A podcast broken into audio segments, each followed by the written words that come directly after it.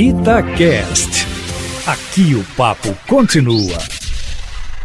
É grande a expectativa sobre esse segundo depoimento do ministro da Saúde, Marcelo Queiroga, à CPI que apura uma suposta omissão do governo federal no combate à pandemia e possíveis desvios de recursos públicos que teriam sido repassados pela União aos estados e municípios. O que mais a CPI vai bater é numa possível omissão do ministro da Saúde na realização da Copa América, aqui no Brasil, quando o país atravessa uma fase aguda de ataque do coronavírus, com mais de 470 mil mortos, além de tentar buscar razões pelas quais a doutora Luana Araújo não foi mantida como uma espécie de chefe do combate à pandemia, ficando apenas 10 dias na função sem ter sido nomeada, sob a complacência do ministro Queiroga. No primeiro caso, o ministro da Saúde Saúde poderá dizer que a escolha do Brasil para a realização da Copa América teria sido uma escolha do presidente Jair Bolsonaro, mas se caberá ao seu ministério a adoção de todos os protocolos para que a Copa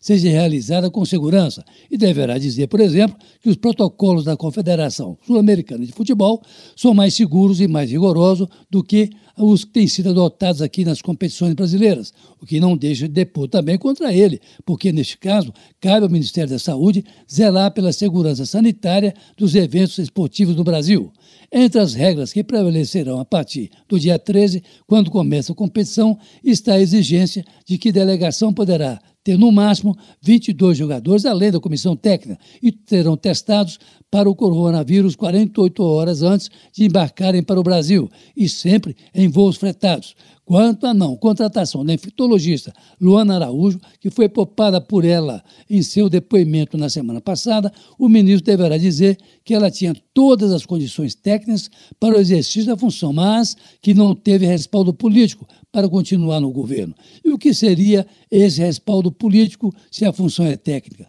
Queiroga deixará para a tropa de choque do governo responder que o problema da doutora Luana teriam sido os ataques que ela teria produzido antes de ser convidada para o Ministério contra as drogas ineficazes para o tratamento da Covid-19, como a cloroquina, a ivermectina ou a azitromicina, dando assim à CPI o início à sexta semana de tomada de depoimentos, com a Comissão Parlamentar de Inquérito tentando insistir que o ministro Queiroga é submisso às vontades do presidente da República e não tem a autonomia necessária para tocar a pasta da saúde em meio a essa pandemia. Amanhã, a CPI vai ouvir o ex-secretário executivo do Ministério, Elcio Franco, da gestão Pazuello, e na quinta, o governador do Amazonas, que poderá, aí sim, esclarecer a questão da falta de oxigênio que matou dezenas de pessoas por asfixia, Eustáquio. Eu acho que a única explicação para a nomeação do ex-prefeito do Rio de Janeiro como embaixador na África do Sul é uma espécie de pagamento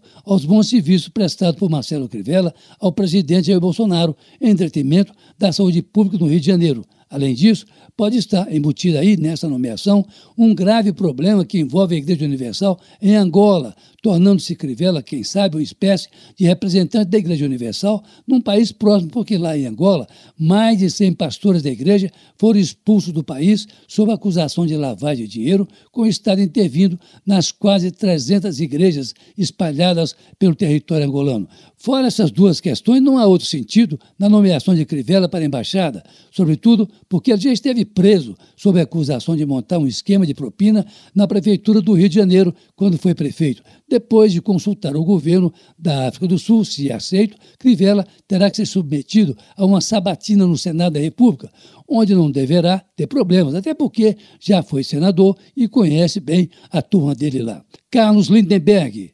para a Rádio Tatiaia.